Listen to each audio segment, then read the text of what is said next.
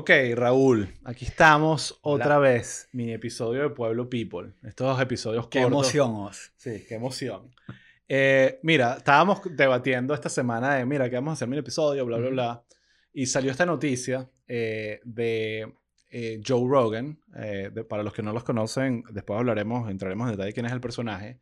Pero es un, probablemente el, el podcaster más famoso que hay ahorita en el mundo, digamos. O sea, probablemente hay uno más famoso, pero por lo menos en Estados Unidos el tipo es grandísimo. Dame, Eh, dame un número interesante de Joe Rogan. bueno, Spotify le acaba de dar 100 millones de dólares para hacer su podcast.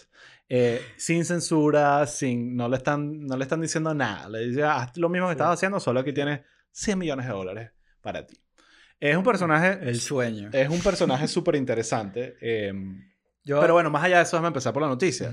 Básicamente, Joe Rogan comentó en, en uno de sus podcasts eh, que le encantaría hacer un debate entre Trump y, y- y Biden. Él siempre ha estado argumentando. ¿Tú oíste el episodio en el que lo dijo? No, lo, no he escuchado Yo el episodio. Eh, vi el clip. no. Vi el clip que Ah, lo ok. pusieron porque está por ahí. Eh, y es como que un comentario más de que eso hablaremos de, Sí. de su, de, su, de su podcast, que realmente se trata de eso. Son, cada episodio son tres horas de hablar huevonada. Tres horas. Tres ¿Cuántas horas. veces a la semana? Eh, varía, puede ser tres, Sí. cuatro, cinco episodios a la semana. Los va soltando cada vez que puede. Exacto. Que es la magia Pero del son podcast. tres horas, chamo. Tres horas, bueno. A, ese- a mí me da risa. si es alguien muy famoso, a le da una hora. a mí hay ¿no? gente que me dice que, oye, está bueno el podcast, pero es un poquito largo. Sí, sí. Bueno, pero ahí va. Ese es justamente el tema del cambio generacional con respecto a- Sí. a, la manera de, de- de disfrutar y, y- y consumir contenido.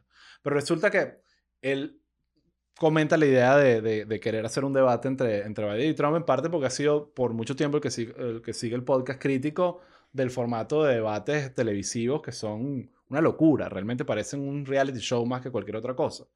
Eh, ¿Qué pasa? Sí, los debates, eh, y volvemos con eh, la parte como pedagógica. Ujú. Los debates aquí son también, así como las convenciones, o sea, son unos eventos súper producidos.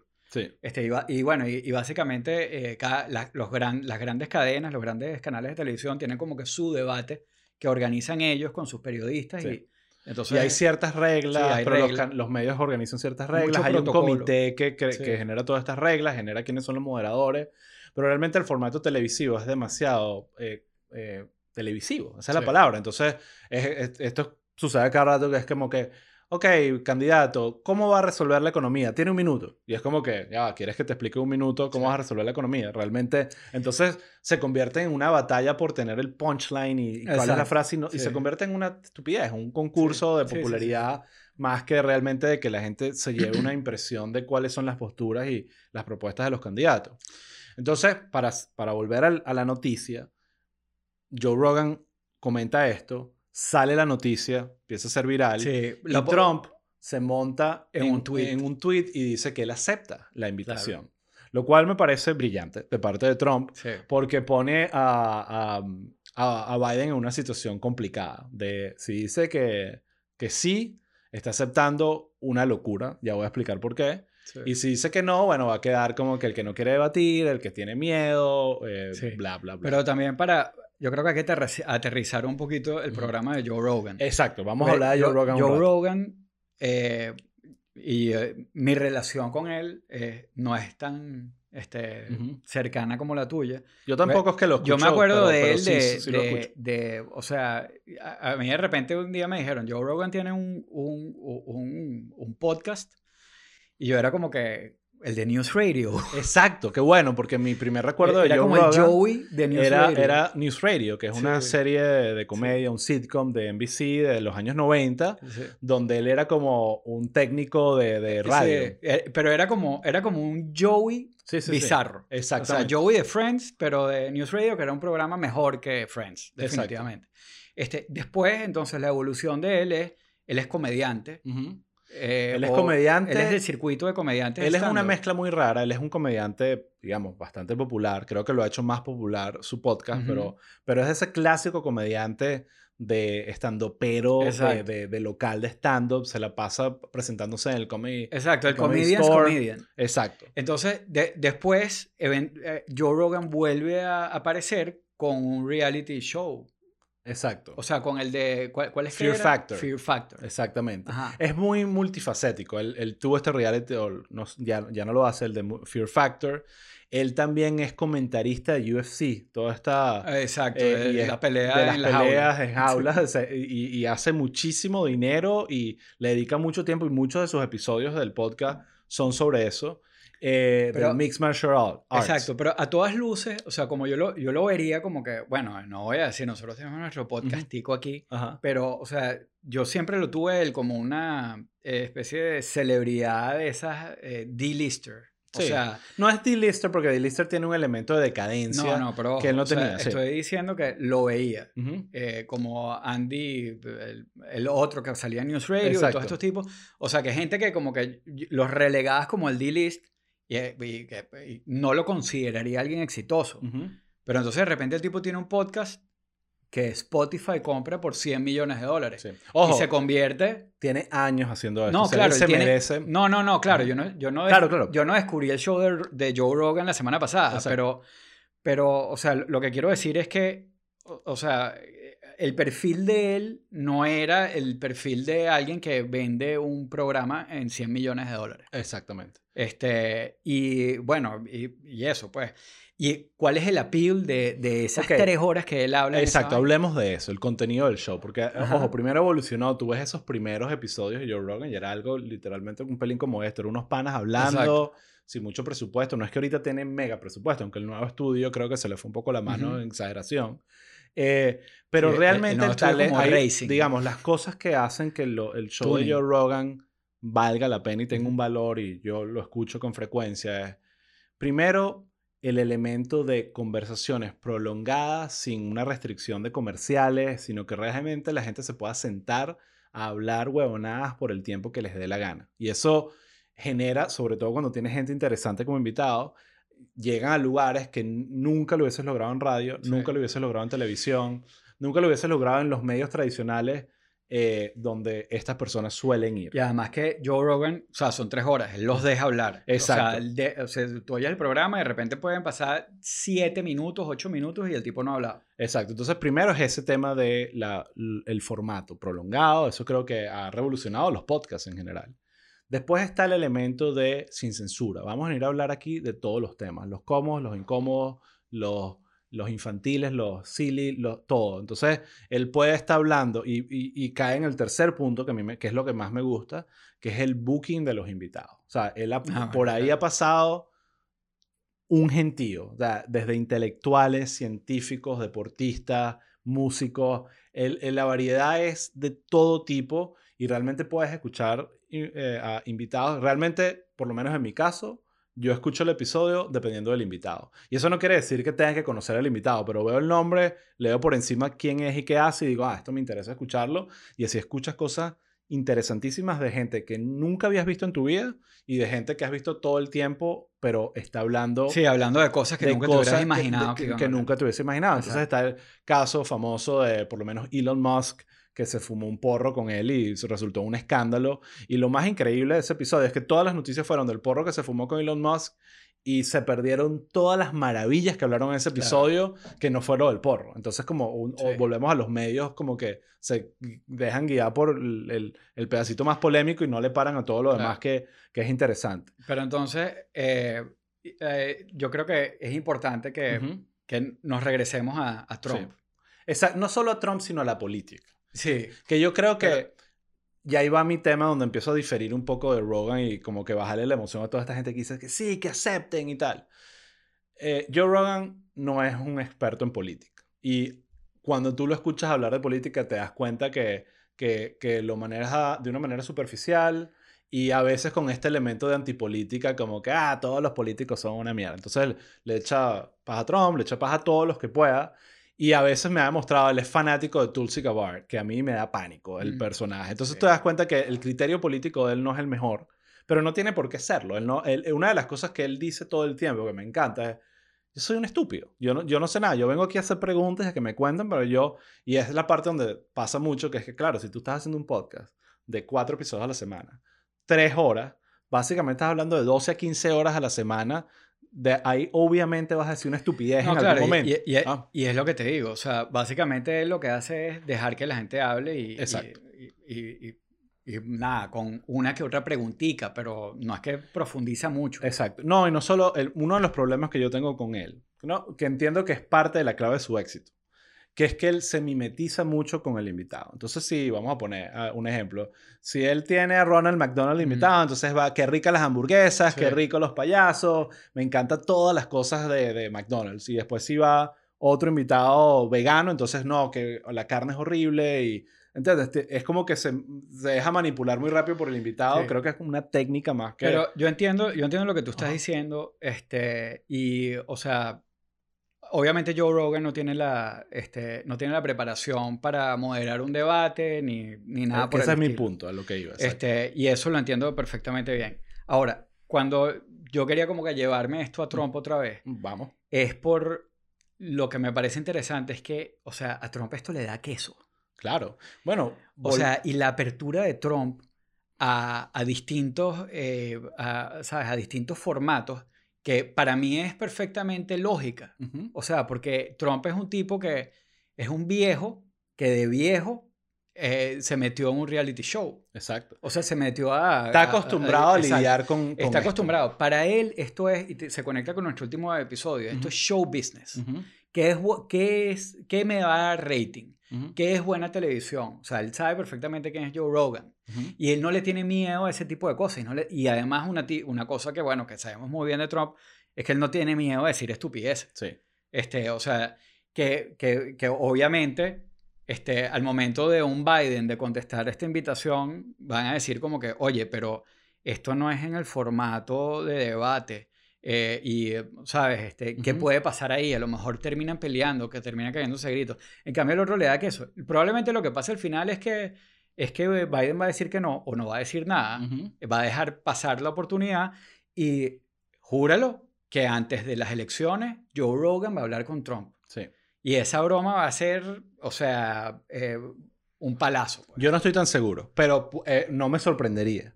Pero voy al punto, porque el tema de Trump es que él es como un arma de doble filo, es lo que llaman un loose cannon, ¿no? Entonces, sí, él tiene esta habilidad de poder tener, como entender, primero entender que Joe Rogan tiene una audiencia enorme, de un montón de gente también, muchísimos hombres, obviamente, que no son liberales y, es más, Tú ves Joe Rogan aquí en YouTube y está lleno de ads de Trump. Es como que ellos saben que hay... ¿Por qué? Pero ¿por qué hay...? O sea, porque él no es... Este, eh, él es liberal. Él es liberal. Él es liberal. Pero es como que el... el, el, Tú me dijiste algo que, que, yo creo que es interesante. Yo no sé si lo hablamos en el podcast o lo, hablando huevonadas por fuera.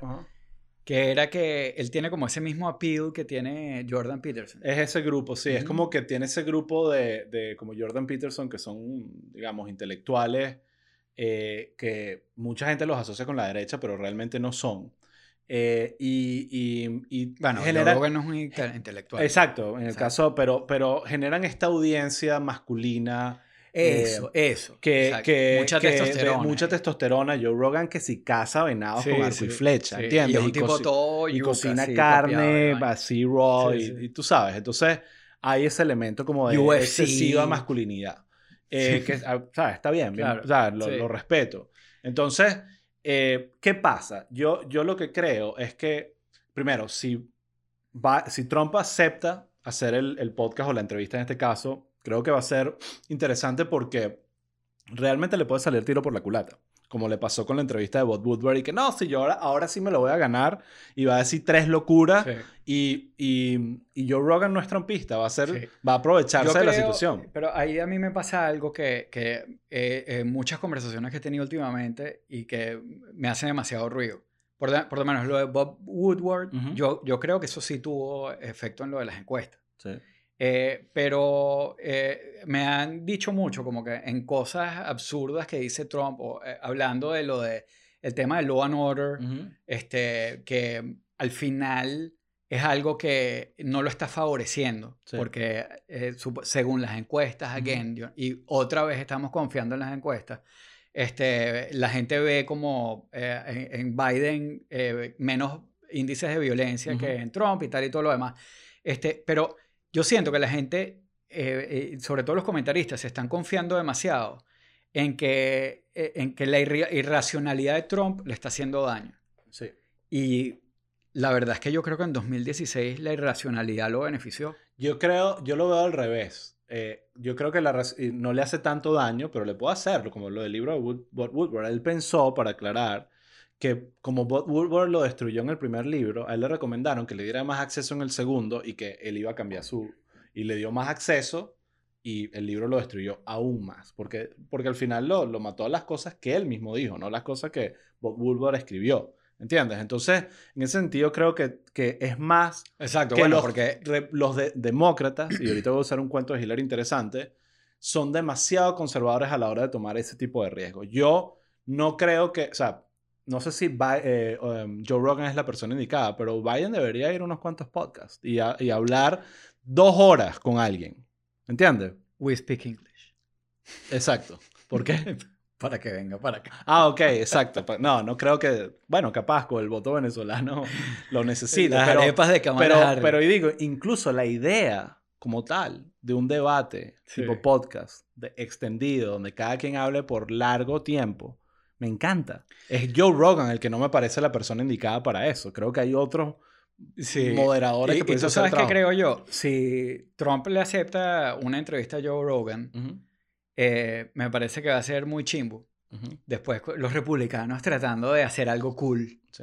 para, para como que Los romper lo- los demócratas, Exacto. tratando de hacer algo cool como para romper con lo, con lo tradicional y llegarle a las audiencias que le llegan a estos tipos que son una locura. Exacto. O sea, evidentemente, yo no sé cuál es, eh, eh, o sea, cuál es- cuáles son los números de Joe Rogan, pero si el tipo, ve- el número de 100 monstruoso. millones de dólares te dice O sea, que- Joe Rogan genera más tráfico y más views que CNN, por ejemplo. O sea, Exacto. entonces, eh, eso creo que es demasiado clave. Y además que le llegas a gente que no ve Fox News y CNN. Exacto. Gente joven, Exacto. gente distinta y, la- y gente que vota también. Es la oportunidad de hablar con el candidato, o sea, con Biden de el tema de la marihuana, por ejemplo. Hay un cuento interesante con Hillary, pero que explica un poco mi punto. Ajá. Eh, yo soy absolutamente fanático, es uno de esos personajes que siempre he admirado del mundo del entretenimiento de Howard Stern. Ok. A los que no conocen a Howard Stern, eh, porque en verdad es como una cuestión muy americana, en, esta, en Venezuela no, no Sí. saben mucho quién es. Digamos, es el locutor de radio más famoso de Estados Unidos. ¿Cuántos años tiene ese programa de radio? El, desde los años finales de los 80, pero- principios Sí. de los 80 probablemente. ¿Principios de los 80 Sí. o finales? No, yo creo que es principios de los 80 Sí. que él empezó a hacer radio. Hay una película de él maravillosa llamada Private Parts que, Que- él hace que de él mismo él- y es un- una Y, película y es, que, es espectacular. que en verdad nadie puede hacer de Howard Stern porque el tipo mide como dos metros y además tiene una voz demasiado particular. Es una be- belleza de película, es un clásico. Eh, bueno, en tal- en- él tiene ahorita un programa de radio, obviamente en Sirius XM, que es una radio satelital acá, hiper famoso. El, radio, el programa de radio más famoso. O sea, Sí, él, él es el podcast abuelo- original. Él es el abuelo Él es el los podcast podcasts. original. Sí. Entonces, él en la campaña del 2016 estuvo suplicándole a Hillary que fuera el programa, que fuera el programa. Y ojo, él manifestaba su apoyo por Hillary. Él era totalmente Era pro Hillary. Era hilarista. Y claro, eh, los que no lo saben, el programa de Howard Stern, él lleva ahí prostitutas, Sí, actrices sí, porno. porno. Es, es, un desastre, pero por otro lado también ha, ha tenido a todas las celebridades que ni siquiera Joe Rogan ha tenido. ¿sabes? Es una, un balance interesante, pero él es popular en Estados Unidos por ser el mejor entrevistador que existe ahorita. Sea, dicen que las entrevistas de él no se comparan y logra sacarle a gente. Hillary decidió no ir, por supuesto perdió las elecciones. Eh, y a Howard Stern eso siempre le afectó muchísimo porque él cree que hubiese podido hacer una diferencia.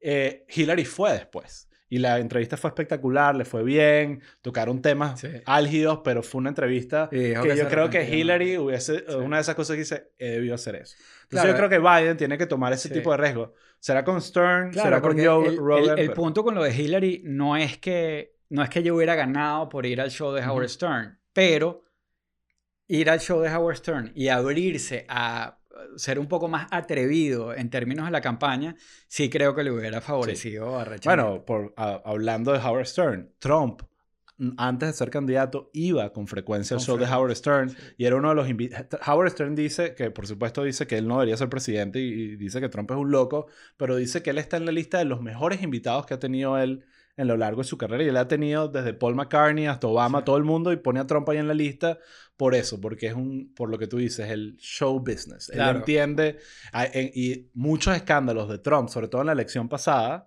salieron de grabaciones, grabaciones de locuras que dijo en el programa de Stern, como que creo que una de las cosas que dijo es que se agarraría a su hija si no fuese su hija, algo así, ¿sabes? Como ese tipo de cosas que después se le saca en cara. Entonces, ¿qué, ¿cuál es la, la digamos, la moraleja, el takeaway de este episodio? Que hay unos medios nuevos que están generando una atracción importantísima y nos estamos, o sea, los candidatos están obsesionados con el tema de la televisión, como si fuese lo... Y realmente ahorita la gente ya no está viendo televisión y lo que ve son las noticias digeridas de los debates. Es como que esto fue lo que dijo aquí, esto fue lo que dijo acá, pero no está sentándose a ver debate. Creo que sería interesante. Eh, si acepta el debate con Joe Rogan, créeme que lo voy a ver. Claro. Pero, pero no, eh, no creo que Joe Rogan sea. No, no, Joe Rogan no tiene el nivel para moderar un debate presidencial. Pero, Vamos a estar claro. Sí, lo clave aquí es que yo creo que es la capacidad de llegarle a la audiencia y además particularmente, o sea, este tipo de cosas, lo que tú decías, es generacional. Sí. Yo, eh, mi suegro decía, oye, muy bueno el podcast, pero hablaron una hora y pico. Si leyeran las noticias, bueno, una hora y pico sí. Exacto. Pero si van a la huevonada, 20 minutos. Exacto. Este, o sea, los chamos consumen esto de una forma distinta. Sí. Eh, les puedes, puedes hablar tres horas y, lo, lo bingean en, distintas, en distintos momentos. Y, o sea, es una forma distinta de consumir información. Y, yo es una oportunidad para estos tipos para llegarle a esas audiencias que no le van a llegar, que fueron las audiencias que le hicieron falta a Hillary en el 2016. Exacto. Y al punto que vamos, al final, lo que, lo que un podcast está tratando de manifestar es esta conversación abierta. Vamos a hablarlo abiertamente, entrar en detalles, la conversación sabrosa. Y eso a veces incluso nos pasa en esta que estamos haciendo de una hora, dijimos, no pudimos decir todo, faltaron muchas cosas por decir.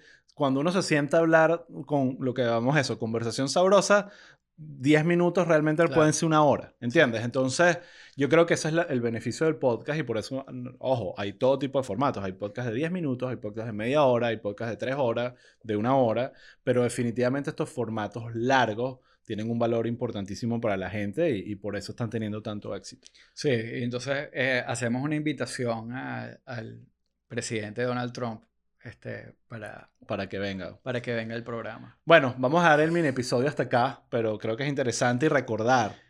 Suscríbanse, nuestro bello botón de suscribirse. Suscríbanse eh, y eh, si están en Spotify, si están en Apple, sigan al, al, podcast en, en, esas plataformas. Y si están en Apple, acuérdense de que pueden ponernos nota y además pueden hacer un review positivo, espero. Entonces, bueno, otro mini episodio más. La semana que viene, el episodio 7. Esto fue Pueblo People. Medio camino. Hasta la próxima.